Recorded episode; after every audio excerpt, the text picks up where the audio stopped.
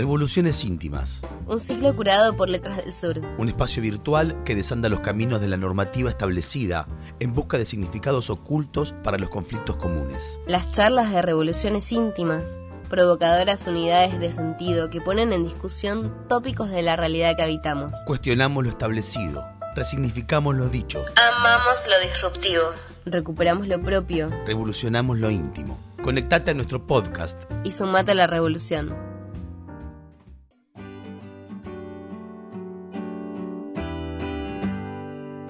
Walter Romero es doctor en letras y traductor. Como especialista en literatura francesa, ha escrito numerosos artículos sobre la implicancia de autores galos en la historia del arte. En esta charla bucearemos en la biografía de Jean Cocteau, un artista performático nacido en 1889, cuya obra teatral, La voz humana, llegó en 2020 al cine adaptada en forma de cortometraje por el director Pedro Almodóvar. ¿Qué valor tiene la palabra sobre el escenario? ¿Por qué Jean Cocteau eligió el teléfono como objeto protagonista de su texto? Y lo más deslumbrante, ¿por qué aún tiene vigencia? Buenas noches, Walter, ¿cómo estás?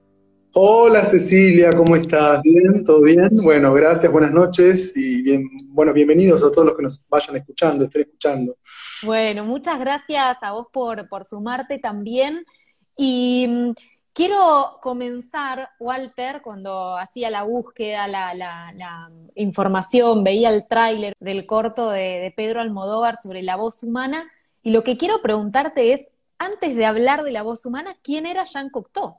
Uy, bueno, un personaje importantísimo, un personaje realmente importantísimo, aparte, bueno, un, hombre de letras, un escritor, un artista múltiple, de esos que ya no quedan, casi como un hombre del Renacimiento realmente, pero aparte que atraviesa todo el siglo XX, muere en el 63, pero te puedo decir que, bueno, no, no hay arte que no le haya, no haya sido capturada, él decía que era el príncipe de las musas de alguna manera, y la verdad que con toda la producción que ha logrado, es un poeta eminente, poco conocido lamentablemente en español como poeta, más conocido como dramaturgo, como cineasta, como dibujante, como novelista, como artista performático. La verdad que es un fenómeno muy, muy, muy peculiar de la, un producto también muy francés en algún sentido, que nace en el 89 y después abarca, ya te digo, toda la primera mitad del siglo hasta el 63, y él sigue pregnando, digamos, mucho del siglo XX. Bueno, como vos bien dijiste recién en la, en la, presentación, es que en España se está presentando la película de Almodóvar, así que me parece que la actualidad, la contemporaneidad de Cocteau es, múltiple, es un hombre, un artista, un artista casi de manera renacentista y por eso también aceptado, amado y también, bueno, rechazado, ¿no? Eh, tuvo de todo, tuvo de todo que además puso en juego también en el arte, como vos decías, un artista performático, puso en juego su propia realidad, su propio cuerpo, su mente al servicio del arte. Absolutamente, todo el tiempo. En su poesía, primero cuando, bueno, algo que pocos conocen, participó de la Primera Guerra Mundial como era, era ambulanciero de la Primera Guerra, y tiene una, una poética referida específicamente a esa experiencia, y después, bueno, hablando de poner el cuerpo, sí, sus amores, sus amores homosexuales, su condición eh, queer, lo que hoy llamamos, por ejemplo, queer, pero él es, es un enlace importantísimo entre, para decírtelo así en términos literarios, entre Proust, nada más ni nada menos, y Jean Genet. O sea, no hay, no hay Jean Genet sin Cocteau y prácticamente no hay Cocteau sin Proust. Él entra dentro de una cadena deslumbrante de hombres que han llevado adelante su condición y de artista y de, de, homosexual de una manera eh, muy, muy particular, porque aparte había sido educado, educado hacia una familia burguesa que, se permitió, digamos, que no, no, clausuró esas posibilidades, digamos, de la sensibilidad en el caso de Cocteau, y luego toda una producción que también puede eh, tranquilamente encuadrarse en una, en una, cosa muy queer, como vos decís, si ha puesto el cuerpo también el tema de las drogas, por ejemplo, su paso, ese libro memorable, Opium, que casi se lo, se lo, se lo financió Coco Chanel, es toda la experiencia de él narcótica, por supuesto a propósito de la muerte de uno de sus, de sus más queridos eh, novios o amantes, digamos. Así que bueno, eh, sí, le puso el cuerpo a lo, que, a lo que hay que, la dificultad de ser, un libro fundamental donde él cuenta también pasa por, por, el, por, el, cuerpo, ¿no? La, experiencia de, lo que es este, eh, ser artista, eh, tener una sensibilidad distinta. Estamos hablando, bueno, ya te digo, alguien que fallece en el 63, así que estamos hablando de la protohistoria de todo. no hay nada del, todavía de lo que podemos pensar desde el punto de vista de la liberación gay, del, del, no sé, del, sentido queer o Campbell, es, es proto todo eso, digamos, está antes de todo eso y eso eh, lo coloca en un lugar, yo creo que, bueno, Almodóvar por eso toma el guante también y, bueno, es una figura en sus obras y en su vida, ¿no? Que, hay, que hay que rescatar. Un poco ahí va mi, pregunta, mi, mi siguiente pregunta, que tiene que ver con, más allá de la figura, más allá del valor de, de este personaje, ¿por qué es interesante abordarlo desde la perspectiva de la voz humana? Bueno, primero por la actualidad almodovariana que la conocíamos, fue un, film, un cortometraje, viste el primero en inglés de Almodóvar, que se presentó en la Festival de Venecia y la verdad que la crítica ha sido buena. Yo lamentablemente pude ver el tráiler y una pequeña toma que me hicieron así muy particular. Escribí para ello en, el, en la página 12 donde hay un adelanto de lo que se presupone por el afiche y por las críticas, que, es la vuelta de tuerca que le dio al texto.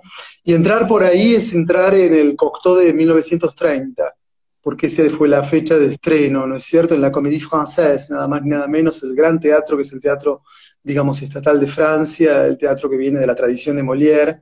Y 1930 es un Cocteau que está ahí entre la Primera Guerra y la Segunda, y es un texto breve, son cinco, son seis paginitas que van a cambiar mucho el siglo XX. Es un monólogo, aunque mal dicho monólogo, algunos lo llaman mejor monodrama. Lo estrenó una actriz y esa noche fue noche de escándalo también. Una noche de escándalo a propósito de la, de la condición queer, a propósito de la presunción que había de que en verdad es una mujer eh, que se despide o hace un pedido de amor a su amante, a su novio último por teléfono, ¿no? Esta cosa con todos los cortes que hay en el teléfono en ese momento, y ahora aparecen los cortes nuestros de Instagram o de Zoom, ¿no? todo el tiempo se corta, pero cuando vos te estás despidiendo de un gran amor es fatal que se te corte, y bueno, todo eso está ahí dramatizado, y se cuenta, la leyenda que hubo un, preestreno de, esa, de la voz humana, esa noche se gritaron desde los palcos de la Comédie Française diciendo bueno, esto es insoportable, como que era una gran mariconería en algún sentido, porque se presuponía que era él infatuado, mm. digamos, esa actriz reclamándole a su amorcito eh, cosas que serían propias de, algo homoerótico. Él lo traslada a una mujer que se despide o, le exige un poco un último reclamo de amor a un amante, o un novio. Pero bueno, alguien, y no es nada, nada, nada más ni nada menos que el poeta Paul Eluard, que estaba esa noche ahí, y que venía de la facción surrealista, le grita desde el palco, ¿no? Terminala con esta, con esta cosa, con esta mariconía ¿no? Y entonces, bueno, ahí fue una noche muy, muy, muy singular. Ya empezó así, digamos, con escándalo esa noche, y, bueno, va, va a continuar este, esta historia. Era un gran encono que le tenían todos los surrealistas, así los machotes surrealistas, con Breton, con André Breton, el padre del surrealismo, a la cabeza, que había tomado a Cocteau como némesis prácticamente, fue el enemigo sistemático, sistemático, sistemático, por eso, por su por su sensibilidad queer, por su mariconería, por su tuteo con las artes todas. Eh, lo veían como alguien snob, como alguien demasiado burguesado, como un poeta poco comprometido, etc. Y lo apalearon, lo apalearon, hasta que, bueno, después ese, ese poeta y ese artista post-guerra, bueno, va a emerger con un lugar, digamos, impresionante. Bueno, no es la única obra, definitivamente no es la única obra, La voz humana, que hasta el día de hoy tiene vigencia. Y eso lo convierte, creo, en, un artista para abordar incluso con las adaptaciones posibles, ¿no? Porque no, la voz humana ha sido adaptada desde el momento en el que se estrenó miles de veces y a un montón de estilos. Ahora Almodóvar probablemente la, la vuelva a poner en un lugar de más popularidad, pero las adaptaciones son infinitas. Y quiero preguntarte eso, sobre su visión de futuro, si es que él realmente era tipo Ray Bradbury mirando hacia el futuro o era que podemos encontrarle nosotros esos lazos. Y mira, eh, sí, tenés razón, tuvo reverberancias impresionantes de todo tipo, de Rossellini, la famosa película en italiano de Ana Magnani, versiones de Poulain, que es una ópera lírica que se representa aún en todos los teatros del mundo y que es preciosa la versión entre el texto y la música, lo de Almodóvar de, ahora. En Argentina, Cocteau en los últimos años, la última década, fue muy representado. Bueno, Humberto Tortonese hizo la voz humana en el Teatro Broadway, en el papel de, la mujer como, como, un varón, con una cosa muy cam, un guiño muy cam extraordinario. Claudia Lapacó hizo también en ese teatro hace poco me parece que los, Niños Terribles, si no me equivoco, Les Enfants Terribles. Después se hizo en el Centro Cultural San Martín El Bello Indiferente, que es la obra que Cocteau escribió para Edith Piaf. O sea, no, no, no, no estamos hablando de, por lo menos en Buenos Aires, gracias a Dios, en la última década hemos tenido, yo he visto las tres puestas que te estoy nombrando, eh, y la verdad que hemos tenido Cocteau y, en los teatros independientes se, se, puso hasta el año pasado, el año pasado 2019 hubo una versión en el Teatro Independiente de la Voz Humana. O sea que vuelve, vuelve, y la verdad que bueno, lo impresionante de todo esto, como vos decís, es con cinco páginas, la verdad, son cinco o seis páginas de un monólogo, un soliloquio, un monodrama, si está hablando con el novio, si es una elucubración de ella, no sabemos. Hay cosas que quedan en el texto que son preciosas, de cómo lo, pensó él, como para dejarnos esos vacíos, y después esas interrupciones que son, digamos, la, expresión de la angustia. Pero sí, y ahora estamos muy expectantes. No sé cómo va a ser distribuida la película acá en Argentina, qué va a pasar. Espero que pronto, y como vos dijiste, con Tilda nada más ni nada menos que esa figura que aparte también hace como, viste, es un aglutinante, la obra es un gran aglutinante de elementos como, como queers o artísticos o de, la cultura del momento, ¿no? Que Tilda ahí que fue quien hizo nada más ni nada menos que el papel de Orlando, de Virginia Woolf, ¿no? Este personaje que pasa por los siglos y cambia de sexo, me parece que representa también eso de que la posibilidad de mutación de este corto texto que tiene infinitas posibilidades de análisis. Sí, medio, medio andrógina además, ¿no? Como, como un cuerpo, eh, hasta incluso el vestido que ella tiene en una parte que se ve en el tráiler, es un vestido que no le deja ver la forma, así una pollera muy acampanada, pero su forma de mujer, por ahí el pecho, la cintura quedan en un cuadrado, un rectángulo.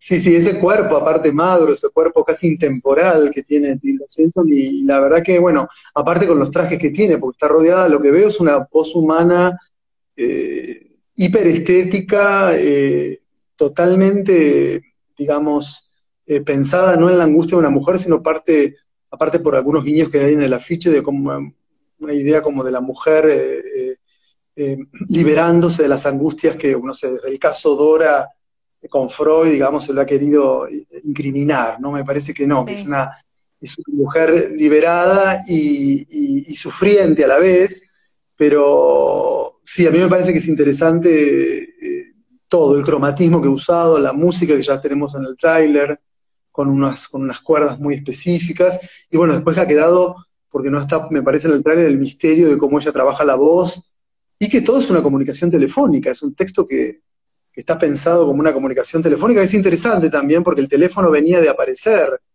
Eh, en la narrativa, en las primeras novelas de Proust aparece por primera vez el teléfono como medio, como un medio técnico en, la literatura, ¿no? Qué locura.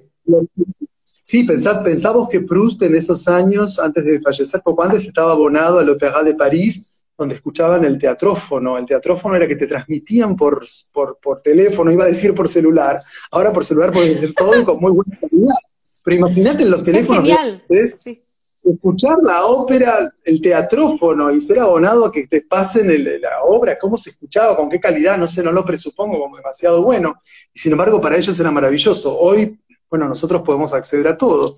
Así que bueno, esta incorporación del teléfono como un elemento técnico adentro de un relato, de un, monodrama de una mujer que se, angustiaba, es tremendo, parece de una actualidad impresionante.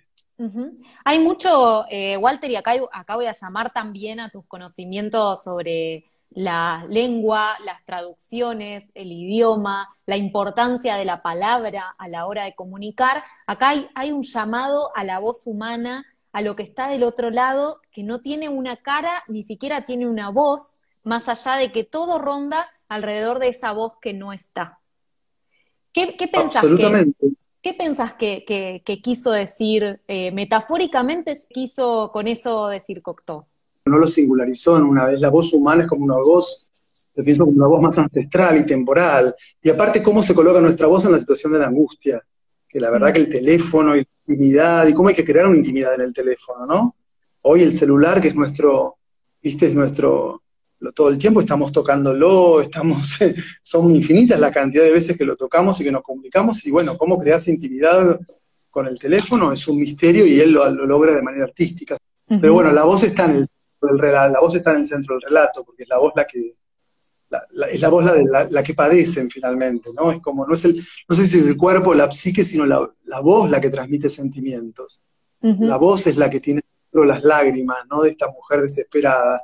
Vos como traductor, trabajás mucho con lo que tiene que ver con elegir los términos adecuados para decir algo que otra persona quiso decir en otro idioma. Y al principio hablabas de un poeta que no había sido muy traducido, por ejemplo, del francés al español, y también me cuesta por ahí pensar en ejemplos rápidos de traducciones del francés al español para ponderar el idioma. ¿Cuál es ese valor de la palabra y el encontrar las palabras adecuadas para decir las cosas o los silencios adecuados? Sí, es buena pregunta. La verdad que sí, yo en general lo que hago es más bien traducción o de ensayos o sobre todo de teatro, me han pedido bastante, y obras que se han representado, gracias a Dios pero ahora lo último que hice el año pasado fue para Tinta Frescas, que es un proyecto de la Embajada de Francia eh, para la traducción de dramaturgos nuevos. Y después se montó la obra, traduje una que la hizo en teatro semimontado Enrique Pinti, en el Teatro Cervantes. Y creo que lo más importante cuando uno traduce teatro eh, que es un poco lo específico mío, es, que la, palabra pueda ser dicha por el actor, porque vos a veces respondés por lo que el texto dice y lo pones en el texto, con lo cual cuando te encargan una traducción, si la traducción es para un libro y queda ahí muerta, pero como es teatro nunca sabes si va a quedar ahí muerta, pero cuando es una traducción específica para, para la escena, cambia todo, tiene que fluir, tiene el, el, actor tiene que poder articularlo. Yo he estado, tuve la suerte de ir a algunos ensayos de obras que se tradujo que traduje yo, el año pasado también en el Centro Cultural San Martín, eh, también se hizo una, un musical con mi traducción, y bueno, tiene que fluir, y vos vas a los ensayos y el actor no puede decirlo, esta desesperación que es la voz humana. Si el texto y la traducción no acompañan, es muy difícil. Hay muchas, hay varias, como es corto el texto, hay, creo que son 12 o 13 versiones que hay de la voz humana, circulando en español, que varían, en general son buenas, algunas hasta acompañan, por ejemplo, los programas del Teatro Colón, con la traducción transcrita, como son cinco paginitas, muchas veces se ha traducido el texto y muchos teatros del mundo lo traducen como el programa de mano de teatro. Así que la verdad que es infinita la cantidad, y en, español yo creo que tengo, tengo 12 versiones, ¿no? Y lo importante es eso, que la palabra esté ahí en función de lo que tiene que decirse teatralmente. Eh, para mí lo más, lo, más importante es, eh, es eso, y como todo en el, en el traductor, bueno, algo siempre podés perder en eso también. A lo mejor tenés que resignar un poco de sentido, resignar un poco de sonido, resignar un poco de, morfología de la estructura de la frase, pero tiene que llevar, la palabra tiene que ser llevada adelante. Y acá tratándose de una mujer eh, en una relación telefónica, bueno, ahí hay que tuvo una construcción. No tuve la suerte de traducir este texto. Me tendría que poner a hacerlo, pero eh, hay, hay, hay, muchas circulando, son, son, son, son muy buenas y, la verdad que en ese sentido no, no, no, es malo abordar el texto en español porque es buena la, las versiones que con las cuales trabajamos. ¿no? Me resulta súper interesante porque, bueno, en particular el, concepto, de, como decía antes, el concepto de literatura francesa, que por ahí hoy en día no está siendo tan abordado porque hay un boom de escritores jóvenes latinoamericanos, está bueno volver a esos inicios, como vos decías, para encontrar los eslabones perdidos.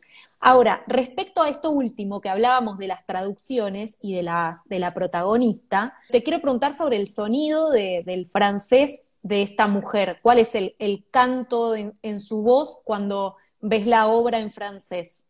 ¿Hay, una, hay, ¿Hay algo específico que él cuando escribió pensó en que suene de una forma? Y la verdad que sí, hay como, pero no sé, lo hablaría casi en términos de, bueno, un gran escritor siempre es una, persona que escucha muy bien, un escritor es una persona que escucha muy bien porque como dice Roland Barthes, lo que, lo, que, lo que hacemos cuando leemos es que escuchamos una voz, aun cuando haya un narrador, no ya en el teatro, cuando hay, cuando hay una novela, tiene que haber una voz, esa voz te tiene que enganchar, te tiene que capturar, tiene que haber algo ahí. Es una voz un poco también como más ancestral, que está más allá de las palabras, ¿no? Eh, Víctor Hugo hablaba de algo que era estaba más allá de lo, de, lo, de, lo que, de lo que uno realmente escribe. Y lo pienso para que ponerlo un poco en términos en, no sé, en una novela como Cae la noche tropical, de Puig, donde hablan estas dos mujeres, y hay un escucho, una captación de del idiolecto, de cómo hablan, de los modismos, etc.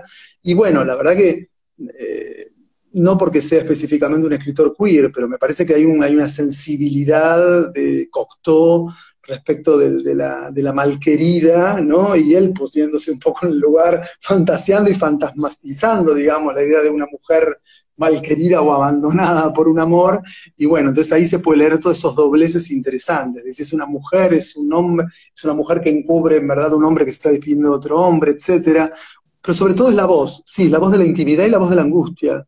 Algunos hablan así de la voz de la histeria, porque por momentos pasa como de arrebatos, hay cambios muy bruscos, de, el texto tiene cambios muy bruscos de, de sentido.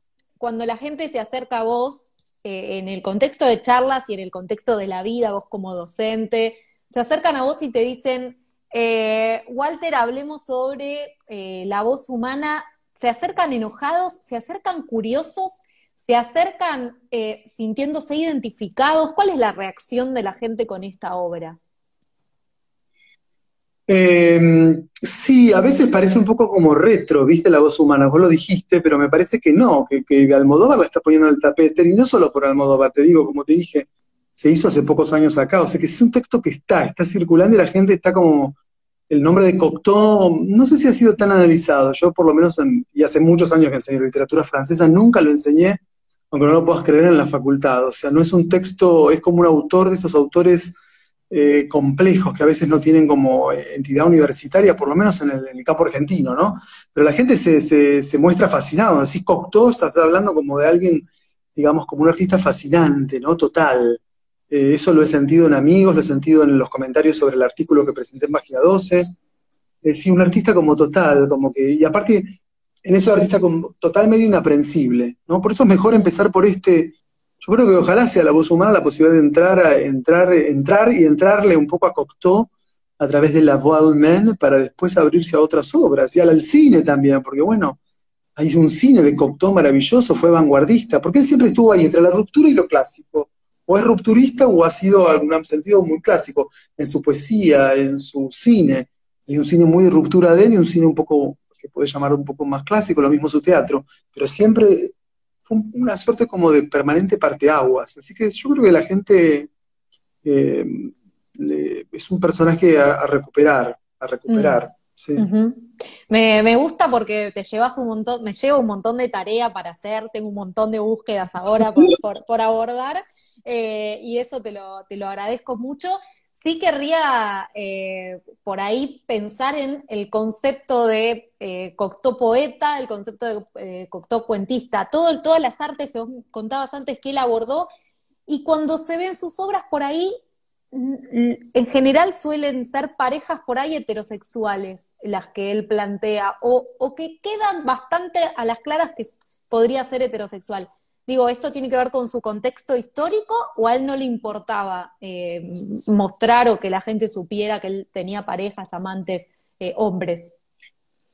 Eh, bueno, hay un desdoblamiento. En la vida te diría directamente que no, porque aparte él fue educado de una manera muy libertaria, a pesar de que está marcado también por una cosa muy cruda, a los 8 o 9 años se suicida el padre. Mm. Entonces él tiene una, una madre que sería hasta casi prototípico, qué sé yo, horrendamente colocado como el prototipo, el estereotipo, digamos, del, del chico, del joven homosexual, eh, amparado por la madre. Pero no es tan así, la madre fomenta las artes y habilita, y habilita, habilita, habilita otra sensibilidad, o sea, tiene avanzada en ese sentido. Y en las obras, bueno, no, en las obras, yo te diría que sí, como bien vos bien decís, puede haber cierta digamos, eh, ciertos velos sobre, sobre los temas en algunas piezas, o también le interesó acaso, a lo mejor le interesó también explorar el mundo de la, de la heterosexualidad. En ese sentido, a lo mejor él tomó la premisa más de Proust, ¿no? que Proust decía que siempre había que, contar, pero nunca que había que decir el nombre yo. ¿no? Y yo creo que Cocteau se animó un poco, dio un paso más adelante. Es una, una etapa más allá de Proust para decir, bueno, yo estoy acá, yo soy esto, ¿no? Mm. Hay, Walter, ahora, eh, Jacques, eh, Jean Cocteau, la pronunciación te la redebo, pero Jean Cocteau, en la actualidad, eh, ¿hay algún artista que vos veas, aunque no sea de nacionalidad francesa, pero que vos reconozcas que tiene esa, ese espíritu, esa sangre de, musa, de, estar en todas las artes?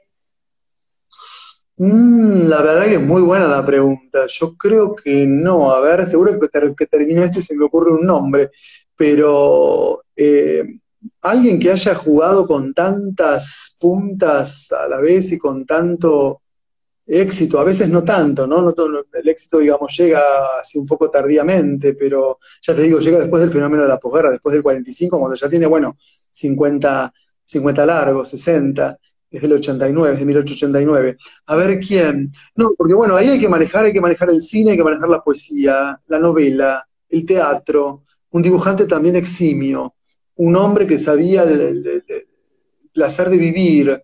Eh, no sé, no, porque eh, Almodóvar es un gran cineasta, pero no, no, no veo una es extraordinario todo lo que hace. Y ahí también hay un convenio de cosas plásticas y estéticas y todo, y escribe sus guiones, etcétera. A lo mejor por ahí, pero es demasiado obvio, estoy pensando en otro nombre. Eh, la verdad que en el mundo francés yo no creo que haya una figura hoy así. No creo que haya una figura, porque también tiene que ver con esas formas más enciclopédicas de antes, ¿no? Que se permitía a pesar de que él, como te digo, lo llamaban el príncipe de las musas y, lo castigaron por eso, la idea de que se presentaba y que en distintos bastiones el tipo estaba ahí jugándosela, o sea, y eso hoy ya es más difícil cuando se nos pide especificidades, se le pide a un artista que sea acotado y que sea lo suyo, ¿no? Tal vez un creador de contenidos, ¿no? Como un, multiplataforma. Exacto, sí algo más parecido, como manejar varios lenguajes, un lenguaje de redes, un lenguaje virtual eh, atractivo, los filtros de las redes sociales que te permiten cambiarte. Claro, alguien, que maneja así, en esos sentidos está una persona, alguien que se mueve por distintos soportes con cierta facilidad y con cierto dominio eh, artístico, ¿no? Él decía, que es una frase como de cabecera de Cocteau que es muy bella, yo soy la mentira que siempre dice la verdad. ¿No? Yo soy la mentira que siempre dice la verdad, y a la vez la idea del artificio, como el artificio, en verdad, en vez de enmascararnos, nos, nos desnuda, ¿no? Que a través del artificio, y que el arte es, en definitiva, artificio, ahí hay una desnudez del alma del artista y, en relación con el artista de nosotros como, como humanos, ¿no? Yo creo que cualquiera puede leer, cualquiera que se haya despedido de un novio por teléfono o que haya recibido el corte de un novio por teléfono, no llevándolo a un lugar vulgar, pero llevándolo a un lugar, digamos, concreto, ¿no? Cualquiera que haya pasado por una despedida de amor se va a sentir bien identificado con la men, a mí me pasó, así que, y, creo que a todo el mundo nos ha pasado, eh, que te despidan, que te dejen, que, tengas que rogar el amor, sí, es una historia humanista, de una humanidad de, apabullante, ¿no? Sí, sí, con que enseguida te, llama la empatía, te despierta la empatía porque podés ponerte en el lugar de ese personaje y querer morir. Y te agradezco muchísimo este tiempo, las respuestas y todo lo que nos brindaste para irnos en la búsqueda de la literatura francesa de Jean Cocteau, súper empapados de arte. A vos, Cecilia, gracias por este momento hermoso, las preguntas, todo. ¿Incluye que nos, nos vas a enseñar cómo pronunciarlo? Sí, puede, ser, igual no soy nativo, ¿eh? no te puedo dar, es, una, es, una, lengua con tremendos matices el francés, yo sigo todavía estudiándola a pesar de tantos años, realmente así es concretamente, así que puedo, no, no soy lo mejor, no soy lo, no te creas que están están, están, están depurado mi francés, pero bueno, sí, por supuesto, vamos, podemos, podemos aportarlo también como parte de la, de la, de la, esta experiencia de la voix humaine y de Jean Cocteau. Muy bien, ahí va. Mi francés es nivel ratatouille de Pixar, así que imagínate que todo lo Jean Cocteau ya es nivel superior. Em, te mando un abrazo. me encanta, eh, Ratatouille. Es, una película preciosa, el chef Cousteau. Hermosa, hermosa. Eh, bien parisina, además, no conozco París, pero bien parisina. Con, con esa, con esas oscuridades, las luces. Bueno, otra charla puede ser. La Tour Eiffel, la Tour Eiffel, ¿viste? Que aparte, vos sabés que la Tour Eiffel se, se, inauguró el mismo día del nacimiento de Jean Cocteau, en 1889. ¡Wow! Sí, el mismo día. Es muy interesante porque eh, nace Jean Cocteau con la inauguración de la Tour Eiffel, que es el símbolo más eminente de París, y muere en el 63, un día después de la muerte de su amiga y a quien le había escrito El Bello Indiferente, nada más ni nada menos que la mom Edith Piaf, la más grande cantante francesa. Así que Cocteau es un producto, digamos, como Ratatouille, de una, de una, de una francesidad, para decirlo de alguna manera, impresionante. Wow, buen fun fact para cerrar la, la conversación, me encantó. Walter, te mando un abrazo enorme. A vos. Hasta luego. Seguinos en nuestro canal de Spotify, Letras del Sur Editora, y escucha los episodios de las contratapas de Revoluciones Íntimas. Seguinos en Instagram y Facebook a través de arroba LDS Editora y mirá nuestras novedades en nuestro sitio www.letrasdelsureditora.com.ar.